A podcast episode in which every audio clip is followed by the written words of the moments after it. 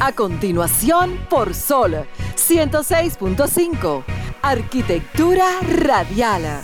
Diseño, urbanismo, ingeniería y todo lo referente a la construcción. Arquitectura radial. Con los arquitectos Luis Taveras y Gleinier Morel. Muy buenas tardes, sean todos bienvenidos a una entrega más de su programa Arquitectura Radial, primer y único programa de radio dirigido al sector de la arquitectura, la ingeniería y la construcción en República Dominicana, el Caribe y parte de América Latina. Estamos averiguando si a nivel mundial. Todavía no tenemos el dato. Pero por ahí vamos.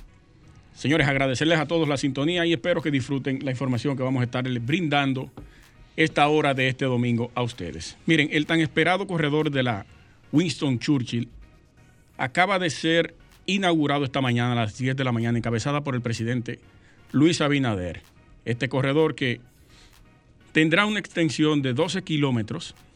Es el segundo que el gobierno eh, realiza a través del Instituto Nacional de Tránsito y Transporte Terrestre. El Intran hace poco más de un año se lanzó el corredor de la avenida Núñez de Cáceres con 10.2 kilómetros en conjunto con la Confederación Nacional de Organizaciones del Transporte, CONATRA, dirigida por el senador Antonio Marte, el de ahora será ejecutado en alianza con el Consorcio Central Nacional Movimiento Choferil del Transporte, Mochotran, que encabeza el dirigente Alfredo Paulinario Cambita. En total, el gobierno pretende implementar varios corredores similares como parte del Plan de Movilidad Urbana Sostenible del Gran Santo Domingo, que busca, entre otras acciones, sacar de las calles cientos de chatarras y adecentar el transporte público. Los corredores que están en agenda serán implementados en lo más adelante en la Monumental, la Abraham Lincoln, la Charles de Gaulle, la Mella, las Américas y la John F. Kennedy.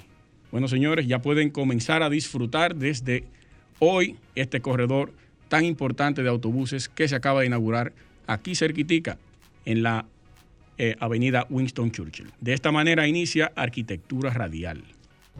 Estimula tus sentidos, enriquece tus conocimientos. Arquitectura Radial. Vamos a empezar de inmediato con la frase de apertura, pero más que una frase, es un texto extraído de, de algo que yo estuve leyendo, ahora no recuerdo, hace tanto tiempo, pero tenía ese extracto colocado por ahí y me gustaría que ustedes lo escuchen. Dice así, el mundo de la arquitectura es único. Se espera que seamos creativos como artistas, ejecutemos como ingenieros, negociemos como empresarios y produzcamos como artesanos, pero al mismo tiempo se nos pide descubrir nuestro estilo único y enfoque propio. Coja ahí. Bien. Coja. oye, pero mira, tremendo tremendo, vamos a decir, corto. Porque si, si ponemos frase, se tendría que tener un apellido de quién fue que la hizo. Exacto, de quién es. Pero tremendo corto ese, porque, brother, independientemente de, de todo, tenemos que ser no solamente diseñadores, también tenemos que ser creadores y también tenemos que ser buenos negociantes y al mismo tiempo también poder tener la, la el resultado final que es poder eh, percibir un bien. Y desligarse de todo lo de que todo, está Anda, barca. Es una exigencia del caray. Del caray. Pero ese es el reto del día, o sea, del día a día de cada uno de nosotros. No importa en qué área sea. ese es el reto de el arquitecto. No, yo digo que no importa el ah. área que sea, porque puede ser arquitecto, ingeniero, eh, o sea, no importa el área que sea. profesionalmente hablando. Lo que pasa es que eso ahí se refiere nada más. A la parte de la arquitectura. Sí, a que el mundo de la arquitectura le exige al arquitecto que sea yo decía ingeniero también porque también los ingenieros en, algunos, en algunas facetas construyen y diseñan eh, en la parte estructural y también ah, tienen retos, retos parecidos en ese sentido. Pero lo importante es enfatizar que justamente eso aplica para el reto que tienen los profesionales. Tiene razón, cabe, cabe. Sí, cabe, cabe, cabe, cabe, lo, metí ahí en el grupo, en el grupito ahí. Adelante, Morel. Bueno, eh, agradecerle a todos por la sintonía, como decía Luis Tavera. Eh, sería bueno aprovechar y mandarle saludos muy especiales a los que nos están escuchando, no solamente en las redes sociales, porque aquí siempre nos saludan y nos mandan nuestros saluditos, sino a todos los que nos están escuchando a nivel nacional e internacional. E internacional. Que aprovechando lo que tú decías hace poco, es interesante complementar la información de lo que es el programa de radio a nivel internacional porque yo también estuve haciendo mis investigaciones, tratando de ver qué programas podían existir, hasta podcast si es necesario decirlo o incluirlo, pero ah, es en la parte, México y en España. Sí, pero es en la parte de radio. De radio, ahí es que queremos saber. Es, ese, es ese componente donde uno no sabe para eso uno tendría que hacer la investigación de programas de radio. es, difícil. es difícil. pero independientemente de con las investigaciones ya que hemos hecho previo eh, de, muchos de los países latinoamericanos, eh, centroamericanos, del Caribe, bueno, en fin, todo lo que esté cercano a nosotros, todavía no ha existido nada parecido a lo que estamos haciendo. Eso, de cierta manera, eh, nos sigue posicionando a nosotros desde el punto de vista de lo que es la, parte de información, la parte de eh, arquitectura, ingeniería y, las demás ramas que tienen que ver con este sector, a, posicionarnos dentro de lo que es el mercado y dentro de lo que es la visión que se debe de tener a nivel de nuestro entorno, de ser, de ser un referente en lo que es la parte comunicacional aquí en la República Dominicana y que pueda servir de, motivo o de hasta inspiración para otros países de emular este ejemplo de ser referentes a nivel de sus países para poder seguir llevando la información que se necesita en este importante sector. Déjeme enviar los saluditos antes que los suba. Adelante. A Stanley Soliman, el arquitecto, que está Me estaba escribiendo hace poco. Ah, él también. Sí, saludos para ti. Está bombardeando por todos los lados, Stanley. Saludos para ti, hermano. Qué bueno, qué bueno. eh, Mira, Luis, yo en estos días eh, estuve hablando del tema de los materiales de construcción. Eh, estuve haciendo una serie de acotamientos en función a qué? En función a lo que todo el mundo conoce como lo que, o sea, lo, que está pasando ahora mismo en, el, sector de la construcción. Las alzas de los materiales, lo que esto implica, eh, las situaciones que se generan, no solamente con los proyectos en sí, sino con la parte contractual a propósito de lo que tenemos hoy en día, en la tarde de hoy, el invitado de hoy, que va a hablar justamente en materia legal, de los aspectos que tienen que ver con este tipo de asuntos y lo que esto arroja. Yo creo que la importancia de lo que es eh, tener buena asesoría, no solamente desde el punto de vista legal, sino también buena asesoría desde el punto de vista de lo que es la parte de la construcción y la economía, es lo que garantiza que se pueda mantener en el tiempo la estabilidad. Muestra de eso lo estamos viviendo ahora mismo. O sea, el alza de los materiales está haciendo que todo fluctúe. Eso crea discrepancia entre lo que la gente entiende que va a pasar y lo que está pasando en la realidad y también con lo que son los inversionistas, los que desarrollan proyectos. Oigan, en fin, de todo. Esto tenemos que seguir hablando, o sea, tenemos que seguir hablándolo es porque es importante que la gente entienda y sepa que debemos hacer algún tipo de opinión en ese sentido porque desde que se comienza a poner un blog, desde que se, pone, desde, que se, comienza a, a, pañetar una vivienda, a varillas, cemento y todo lo demás, se están haciendo inversiones. Y estas inversiones casi siempre vienen de la mano o con préstamos o con, eh, digamos, líneas de crédito o con algún tipo de recurso que se tenga a la mano. Y si esa, y si esa intención de desarrollar un proyecto y si esa intención de poder poner a la, mano algún tipo de, bien, se ve debilitada por el alza del material. Eh, esto, esto causa muchas veces que o los trabajos se detengan que la productividad de ese momento se caiga y que al final no se tenga lo que se anda buscando, que es que, es que se pueda desarrollar el proyecto. Automáticamente esto pasa, si es para un negocio, si es para una vivienda, si es para lo que sea, se para completamente el fin final, que es justamente el de tener ese inmueble listo porque muchas veces si es para un asunto de negocios, es claro entender de que si no se tiene el inmueble listo, el negocio no va a poder tener la productividad que estaba añorando. Así también con los trabajadores, así, también con el que desarrolló el proyecto. Eso pasa con todo, hasta inclusive hasta con, el mismo Estado, que al final va a tener algún tipo de, gravamen en ese sentido, porque si el que compra el material no lo compra por el alza del material, obviamente que no va a tener ningún tipo de, vamos a decir, de, monto a lo que tiene que ver el, gravamen que se hace en el Estado.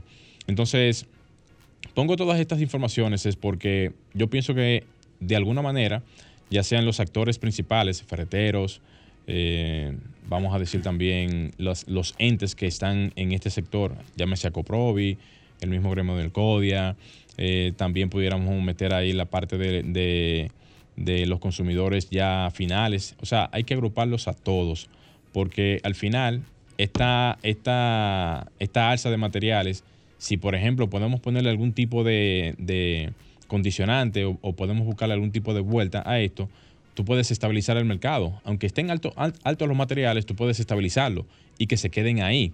Ustedes me dirán, bueno, pero que eso no depende de uno, no depende de, de, nada en particular, depende de lo que el mercado internacional refleje, pero ahí es que está entonces el, el reto, ahí es que está entonces que se puedan sentar en una mesa para analizar, porque, señores, siempre hay una forma de cómo solucionar los problemas. O sea, siempre hay una manera de cómo viabilizar el asunto, siempre hay una forma de cómo hacer que las cosas fluyan.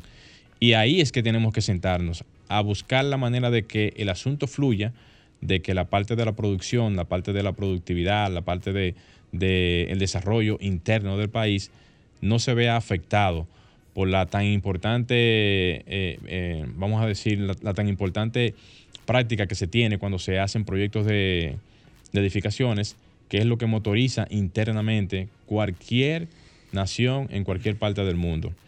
Yo voy a dejar la información hasta aquí. Yo entiendo que más adelante, cuando tengamos otras informaciones, vamos a traer alguna serie de, recopilaciones de informaciones que se han publicado para usar unas revistas, universidades y demás, poniendo en manifiesto algunas soluciones y alternativas que se podrían implementar para este tipo de temas en algunos rubros, no en todos, y que pudieran hacer o que pudieran ayudar a que alguna de estas cosas se puedan ir bajando, no solamente de precios, sino también de lo que son las alzas de los, materiales en sentido general. Franklin, vamos a hacer un cambio. Señores, no se muevan, enseguida retornamos. Estás escuchando Arquitectura Radial. Ya volvemos. Estás escuchando Arquitectura Radial. Bien, señores, continuamos en Arquitectura Radial. Señores, para los que nos están escuchando ahora mismo por radio, recuerden que nos pueden seguir por nuestras redes sociales como Arquitectura Radial, tanto en Instagram, Facebook, Twitter, y pueden vernos en línea ahora mismo en la cuenta de Instagram, simple y llanamente buscándonos y sintonizándonos en este preciso momento. Vamos a darle eh, paso ahora mismo al comentario de mi colega Luis Taveras. Muchas gracias, hermano.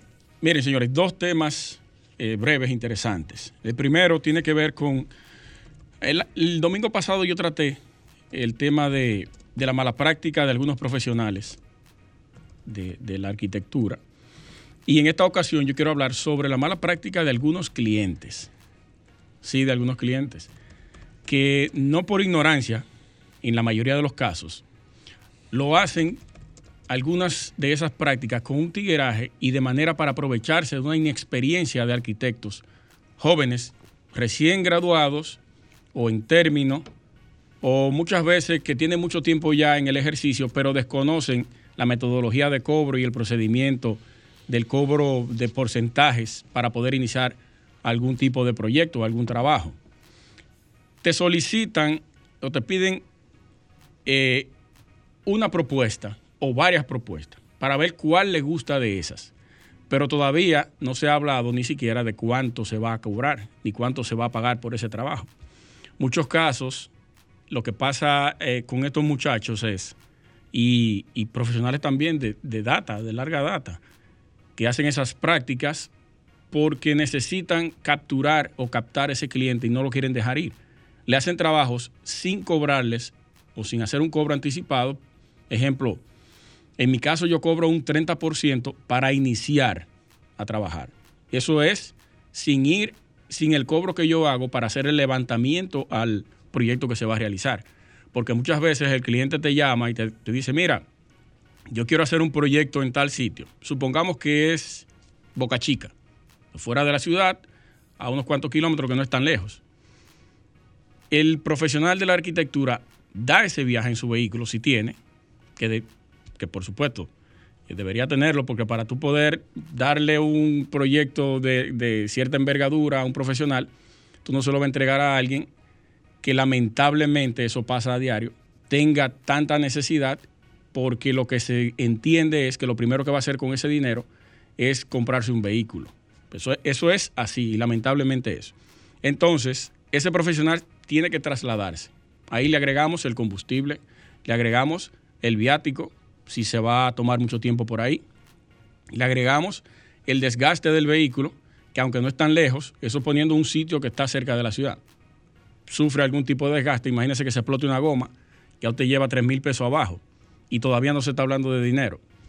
Y aparte de todo eso, lo más importante, el conocimiento que usted va a emplear en ese proyecto. Entonces, hay clientes que te dicen, ven, hazme el levantamiento, elabórame una propuesta y luego de ahí yo te digo si, si hacemos el proyecto. Entonces, eso es una práctica que se está viviendo desde hace muchos años y nadie la pone en, evidencia o nadie le hace la, el llamamiento a estos clientes o usted que se le ponga eh, o que le, lo enfrente. Usted tiene que decirle al cliente que, primero, para usted trasladarse, tiene que hacerle un depósito, dependiendo del metraje cuadrado del levantamiento que usted vaya a hacer, hay una tarifa que se puede cobrar en base a eso, sobre ese levantamiento. Hay levantamientos que son ya en, edificaciones construidas o, en solares, si usted eso es lo que va a hacer. Tiene que ponerle condiciones al cliente, porque hay un nivel de tigueraje en algunos, no todos, ¿eh? porque también hay profesionales que salen a la calle a engañar a los clientes.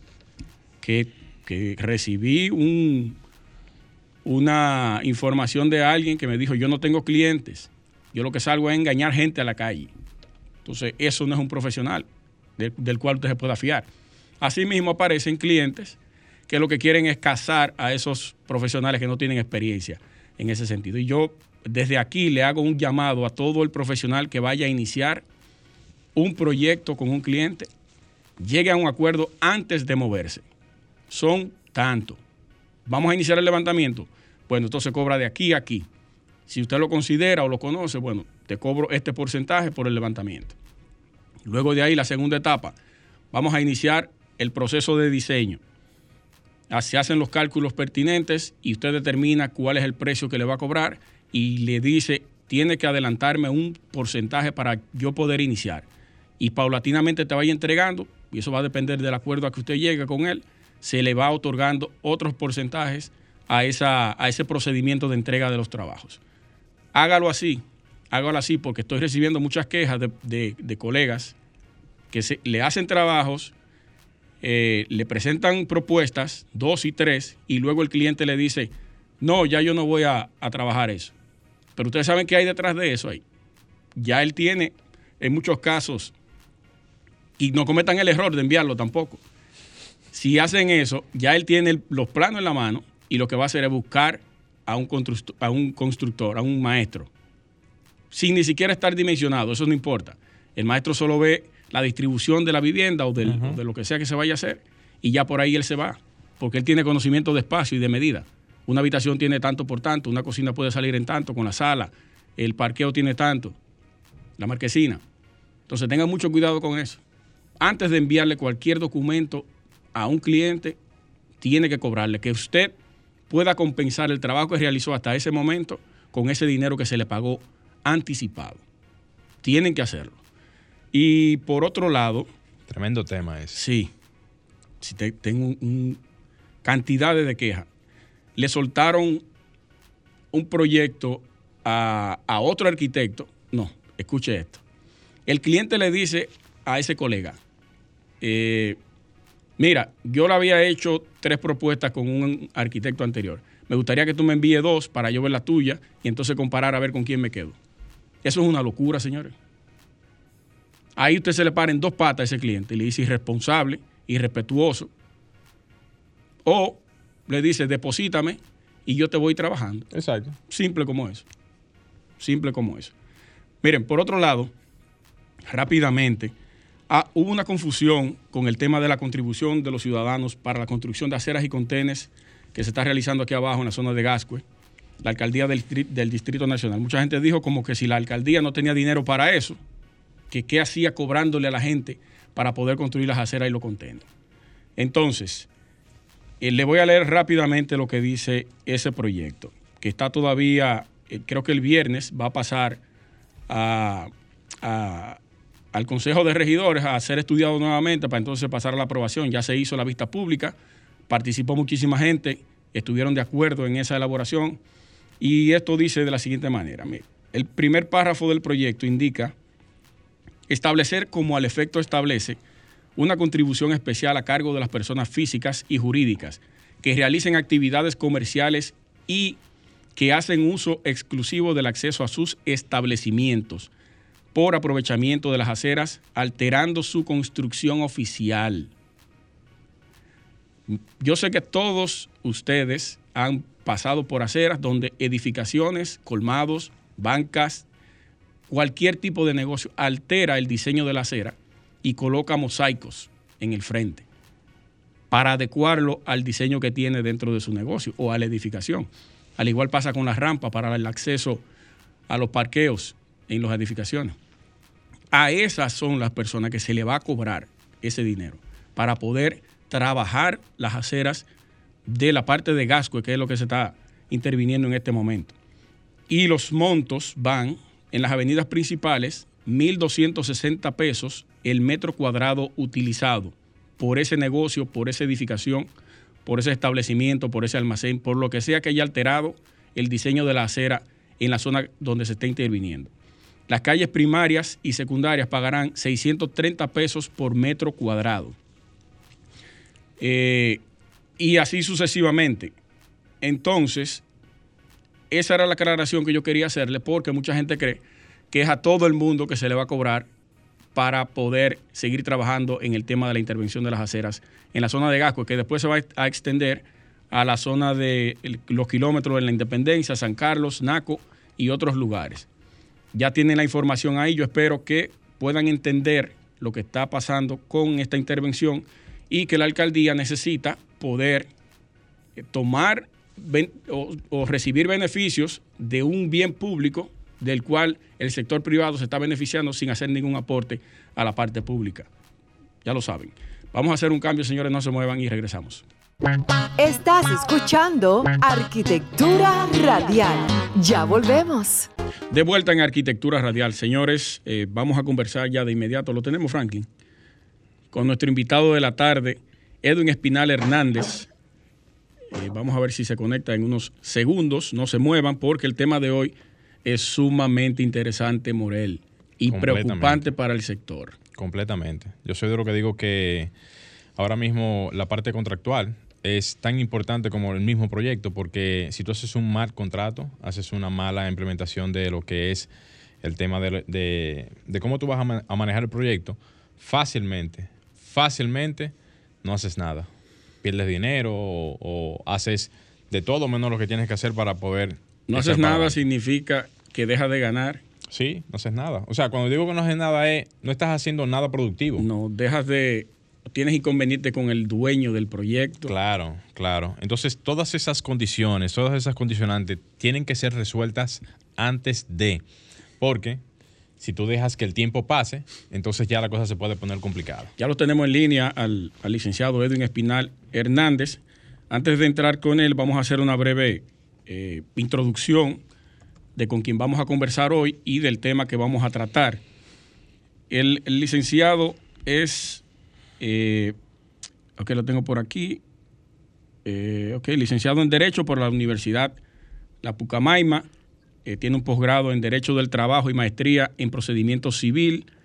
También fue director de la Oficina Nacional de Derecho de Autor, la ONDA, y expresidente de la Asociación Dominicana de Propiedad Intelectual.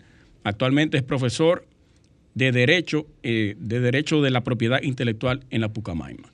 Bienvenido, licenciado, un placer. Saludos, buenas tardes. Gracias por la invitación. Gracias a ti realmente por aceptarla y, por estar aquí con nosotros eh, para poder edificar a todos estos arqueoyentes que tenemos ahora mismo en línea y que están en sintonía con nosotros. Gracias. Adelante. Sí, es un honor poder conversar con usted porque eh, recientemente salió la publicación de una edificación que precisamente usted fue quien hizo esa publicación hablando del tema del plagio y, del derecho de autor. Y, nosotros, los arquitectos, eh, sufrimos de esto, pero no sabemos incluso cómo enfrentarlo. Nos gustaría que haga una breve introducción y luego nos vamos a materia con, algunas preguntas que tenemos. Sí, bueno, las, las obras arquitectónicas eh, son parte de aquellas creaciones intelectuales protegidas por derecho de autor en tanto obras artísticas. Y para que un diseño arquitectónico pueda ser protegido como obra arquitectónica, tiene que tener, entre otras características, la originalidad. O sea, la impronta, el sello creativo eh, del arquitecto plasmado en ese diseño arquitectónico. Una cuestión importante que hay que señalar es que en materia de derecho de autor, por mandato expreso tanto de nuestra ley 6500 sobre derecho de autor como de los convenios internacionales, en esta materia únicamente son protegidas las formas de expresión de las ideas, pero no las ideas en sí y tampoco los métodos de operación los métodos matemáticos. Esto quiere decir que una misma idea puede ser replicada miles de veces, pero cuando existe una forma de expresión particularizada, individualizada, creativa de la idea, entonces vamos a encontrarnos ante una obra arquitectónica protegible consecuentemente por derecho de autor. Eso de manera que cuando la respecto de esa obra arquitectónica, el arquitecto va a tener eh, tanto un contenido moral del derecho de autor como un contenido patrimonial, un derecho o un conjunto de derechos que lo van a vincular a su creación y al mismo tiempo un conjunto de derechos que le van a permitir la explotación económica de esa creación. Muy bien. Correcto. Eso indica entonces o indicaría que la persona que incurra en tener algún tipo de, o sea, o quiera proteger su diseño o su obra, debe de canalizarla primero hacia alguna instancia para poder tener eso registrado o simple y llanamente con el hecho de ya estar realizada la obra sin tener que estar registrado el diseño, puede exigir si se llega a copiar el diseño en algún otro lugar. No sé si me di a entender.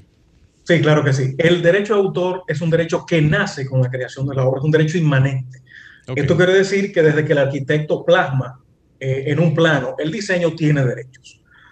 Ahora bien, el registro no es indispensable en esta materia. No es indispensable, pero es, es una atribución facultativa, pero siempre es recomendable registrar. ¿Por qué es recomendable registrar? Porque el registro establece o hace nacer una presunción de autoría o de titularidad de los derechos respecto de la persona que registra. Además, el hecho de que los planos estén firmados por el arquitecto hacen hacer en su provecho una presunción de autoría, porque la ley señala que hasta prueba en contrario es autor de una obra aquella persona cuyo nombre, seudónimo o iniciales aparezcan en ella. Y esto viene a reforzar lo que ya establecía la ley 6200 del año 1963, que regula la, la profesión de, de arquitectura en República Dominicana, que establece que ningún plano puede ser sometido ante una instancia pública o podría ser utilizado por un tercero, a menos que esté firmado y con la autorización del arquitecto. De manera tal que la firma del arquitecto, reitero, establece una presunción de autoría respecto de la creación arquitectónica, pero a la vez el registro, que es importante realizarlo durante la Oficina Nacional de Derecho de Autor, establece o refuerza, digamos, que esa presunción de autoría. Hablo de presunción de autoría porque la ley establece que ella puede ser combatida con pruebas en contrario. El arquitecto que pretenda ser autor de una obra o establecer que esa obra es un plagio de su creación, tiene que demostrarlo, primero estableciendo que es el creador que realizó ese diseño de manera previa o en base a un registro por ante la onda. Licenciado, eh, en, esa misma, en esa misma respuesta, cuando nosotros realizamos un proyecto, lo sometemos ante la alcaldía, luego pasamos a obras públicas, ahí hay un reconocimiento de ese proyecto automáticamente y se está legalizando el proyecto a través de esas instituciones. También lo recibe. Y se reconoce al, arquitecto, al, arquitecto, sometiente como el autor del diseño. Es correcto. Eso serviría o sirve como un aval de que ese proyecto eh, está protegido intelectualmente. corresponde al, al, al, ámbito intelectual de ese arquitecto, claro que sí. Porque, como decía, el hecho de que aparezca firmado eh, implica una, una presunción de autoría y quien pretenda ser el autor del diseño sometido tiene que aportar la prueba en contrario. No, ese diseño no es de ese arquitecto que lo sometió, sino que es mío. Bueno, pruébelo. Porque hasta prueba en contrario corresponde a ese arquitecto sometido. Exactamente. Exacto. Entonces, eh, aquí hay unas preguntas. Eh, ¿En qué medida una obra arquitectónica es protegida por derechos de autor? En la medida en que ella, como ya señalé, tenga ese requisito eh, fundamental de la originalidad. O sea, de, la originalidad depende todo, pero hay, que, hay que señalar también que la originalidad igualmente es eh, presumible hasta prueba en contrario. Quien pretenda señalar que ese diseño arquitectónico, que esa edificación es un plagio, tiene que probarlo para desvirtuar justamente ese elemento fundamental de la eh, originalidad no estaríamos ya ante una creación intelectual protegida por derecho de autor, de plantearse esa situación. En ese mismo orden, ¿qué puede diferenciar de un diseño a otro para que sea totalmente diferente? Porque hay veces que hay, por ejemplo, patrones en las edificaciones como eh, eh, apartamentos, eh, también casas, que se replican mucho algunos conceptos básicos de distribución de espacio y que muchas veces son patrones repetitivos que lo hacen otros arquitectos y que pudiese parecerse a algún otro diseño ya antes de, hecho. ¿De espacio o de envolvente? Eh, de ambos. Okay. Porque a veces el espacio es una distribución obviamente interna, pero también el, envolvente, la parte exterior, se puede parecer un poco. ¿Qué tiene que, tiene que tener de diferenciación una cosa y la otra para que no se, o sea, para que no se llegue a pensar que es un asunto de copia intelectual de otra persona? Todo va a depender de la forma creativa, individualizada, la impronta que fije el arquitecto en ese diseño. Porque, reitero, la idea en esta materia no está protegida. O sea, la idea sería en, materia de obras arquitectónicas, aquellos elementos eh, que son comunes o aquellos procedimientos eh, derivados de las leyes de la física. Es imposible obviar el uso de una viga, de una columna, de un vano, eh, de la forma de una escalera, pero claro, cómo incide el arquitecto sobre esos elementos que son comunes es lo que va a definir la originalidad de la obra. Totalmente. Claro, es, es una cuestión casuística que habría que ver obra por obra, pero eh, reitero, los elementos comunes no son apropiables. El hecho de que yo use una viga, una columna, un vano, determinado espacio, eso va a ser común, digamos que a toda creación arquitectónica, pero hablar de elementos puntuales. Podemos distinguir una obra de Le Corbusier, podemos distinguir una obra de Frank Wright, podemos distinguir una obra de Guillermo González. ¿Por qué? Porque hay elementos creativos que esos arquitectos aportaron como creación intelectual sobre la base de elementos comunes. Ellos crearon estilos para poderse diferenciar. Claro que sí. Claro, y, y, son identificables esas obras en cualquier lugar. Así es. Licenciado, ¿Qué tan importante es un peritaje en, el caso de un plagio? Los tribunales no se, no se abocan a, emitir una sentencia condenatoria o absolutoria si no existe un peritaje. Es más, eh, la parte que pretenda eh, sustentar un plagio va a requerir un peritaje. Y de la misma manera, la parte que sea eh, demandada o querellada en un proceso va a requerir un peritaje para desvirtuar los alegatos de la contraparte de manera que un peritaje sería fundamental. En la práctica, en República Dominicana, los peritajes se requieren al, Colegio Dominicano de Ingenieros, Arquitectos y Agrimensores, CODIA, en la persona de tres arquitectos o profesionales de, la ingeniería o la arquitectura. Eh, estos peritos deben rendir un informe único, aun cuando tengan posiciones divergentes, pero debe existir una única conclusión en el peritaje que le permita al tribunal de manera científica, de manera precisa, establecer cuáles son las similitudes que existen entre dos creaciones arquitectónicas. Por supuesto, habría que determinar si esa primera obra arquitectónica o ese primer diseño es efectivamente una obra arquitectónica protegida por derecho de autor, para poder establecer entonces si hay un plagio con respecto a la segunda obra. Debe estar registrada para entonces poderse categorizar como plagio el segundo. No necesariamente tienen que estar registrados porque como ya señalé, el registro de facultativo es optativo, pero siempre recomendable, justamente de cara a un litigio, porque eh, los tribunales atienden o, le dan mucha, ponen mucha atención en los certificados de registro que acompañan eh, los documentos probatorios en, una demanda o en una querella en esta materia. Mire, hace unos años, bueno, año y medio más o menos, se me acercó una colega con una queja acerca de eso mismo, del plagio de unos planos.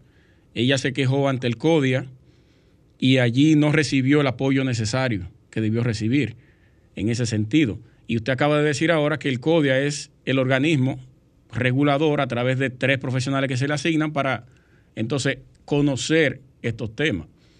Sí, pero en, en ese caso estamos hablando de un peritaje requerido a instancias de un tribunal.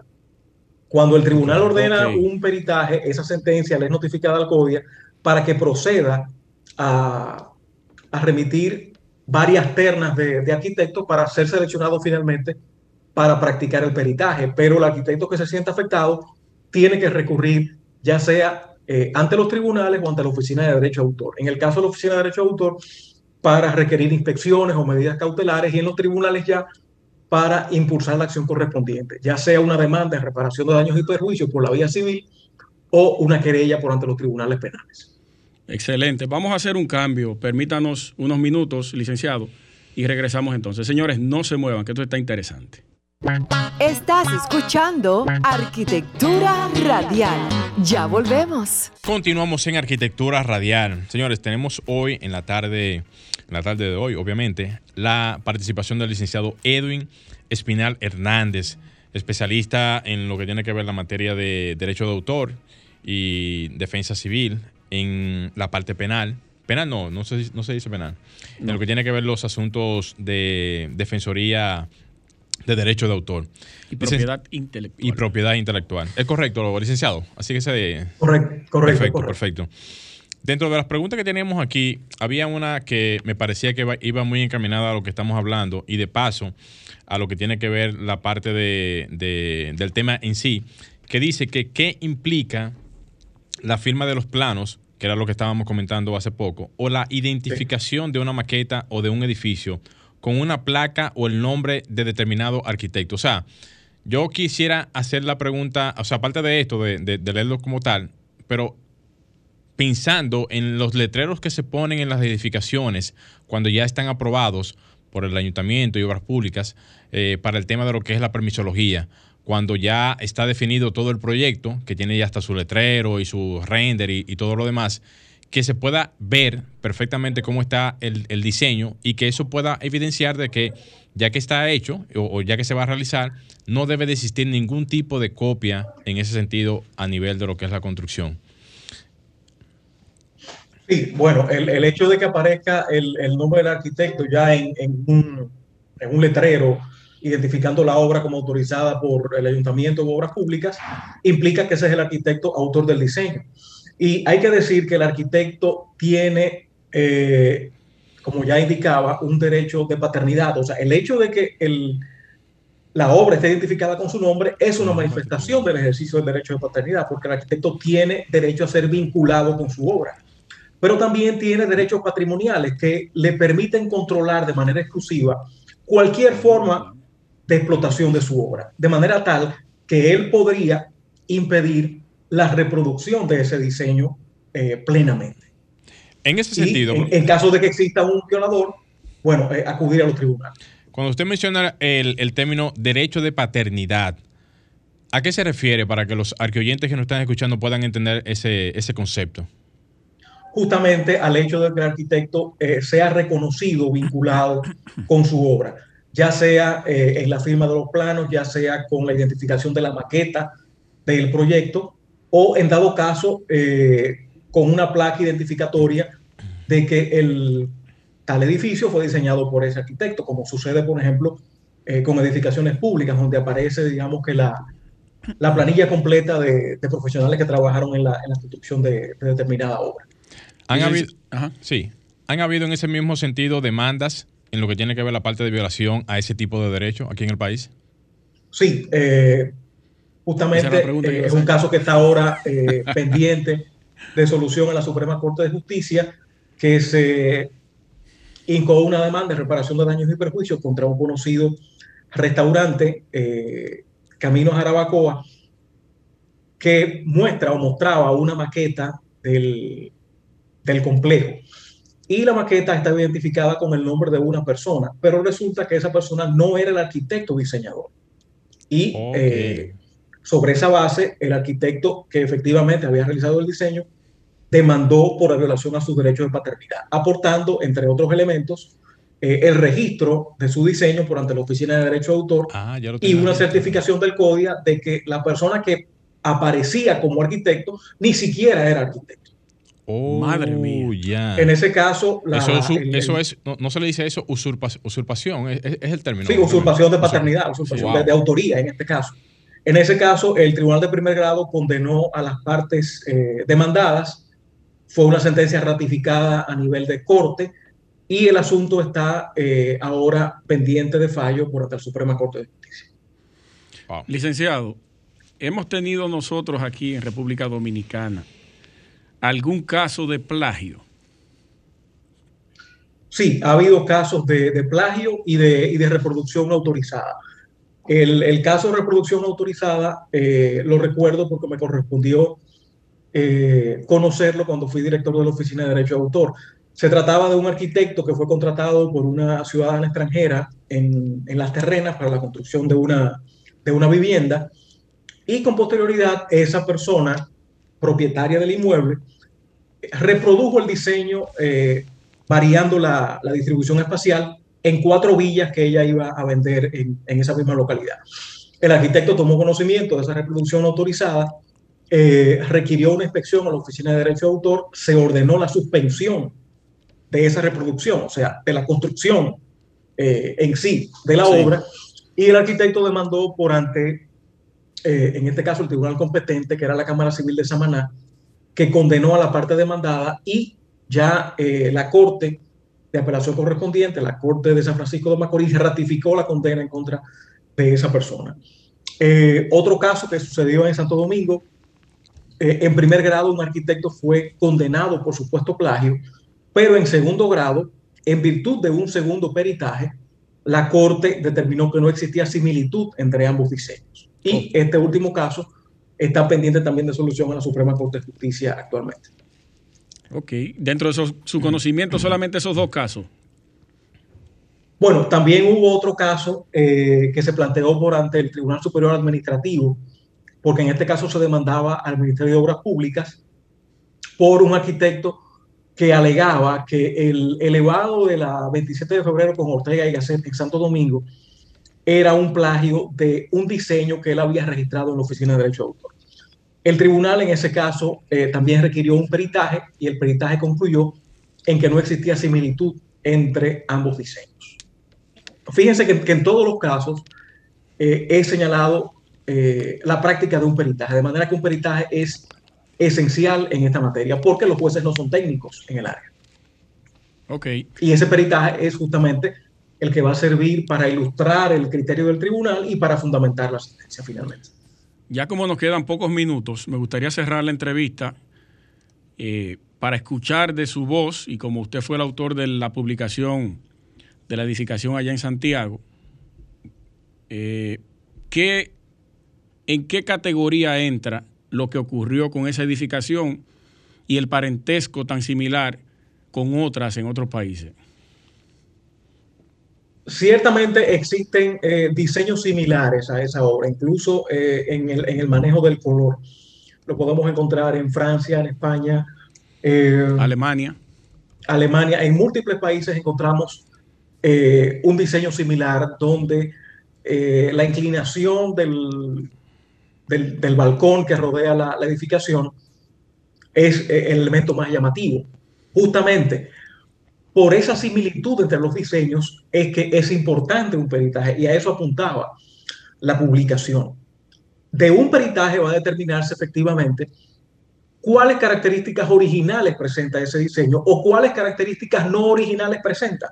Podría darse el, caso de que efectivamente no es un plagio eh, o de que es un plagio. Todo va a eh, desembocar en el criterio que sea aportado por los profesionales que evalúen esa edificación. A simple vista no podemos categorizarlo como plagio hasta ahora. No, o, sea, a, simple vista, eh, el más común de los mortales es una persona que, que, pase por el lugar y le enseñen fotografías de los demás diseños, puede decir, bueno, sí, eso es un plagio. Pero claro, eh, reitero, tiene que intervenir el ojo científico del profesional para establecer si efectivamente es o no un plagio. O si, efectivamente no es una, una creación original protegida por derecho de autor. Y todos los demás edificios partieron justamente del uso de la misma idea, que en este caso puede ser la, la ondulación de ese, ese movimiento de pisos, entrada y saliente, sí. Correcto, correcto. Y si, y si se decide, por ejemplo, ya que ya está hecho, en el caso actual, hacer alguna modificación ya de lo que tiene que ver la parte de la fachada para romper con todo el esquema quizás parecido, ¿podría ser eso una solución, digamos, desde el punto de vista de... Y esa inversión. No, no, pero si, si, si se llega, por ejemplo, a determinar que es un plagio, para cambiar completamente lo que es la fachada. Sí, o sea, eh, todo podría plantearse. Es un caso eh, de laboratorio, no, no, no conozco ningún caso similar, eh, pero sí podría plantearse como parte de la indemnización eh, al arquitecto demandante una modificación de ese diseño para evitar asociaciones. Claro. podría plantearse como una, como una solución, efectivamente. Excelente. Muchísimas gracias, el licenciado Edwin Espinal Hernández. Esperamos poder tenerlo presencialmente aquí para seguir debatiendo este tema que es bastante preocupante para el sector. Yo entiendo que tiene, que existir otro, otro momento para que se pueda hablar de ese tema y otros temas también, porque eso abarca muchísimas cosas. Y yo sé que hay mucha gente que va a necesitar información a futuro cuando se requiera este tipo de información. Bueno, quedo, quedo a la orden y en cualquier momento agradeceré la invitación. Excelente, muchísimas gracias, licenciado. Señores, pueden seguir al licenciado Edwin Espinal Hernández en su cuenta de Instagram, y si necesitan alguna asesoría o trabajo que él pueda ayudarles, ahí lo tienen. Llegamos a la parte final, Morel. Excelente, señores. Gracias a, a todos ustedes por su sintonía. Nos estaremos encontrando aquí en cabina nuevamente Luis Taveras, Glenn Morel y Franklin Tiburcio en los controles. Señores, buen fin de semana. Y hasta aquí, Arquitectura Radial, con Luis Taveras y Gleinier Morel por Sol 106.5.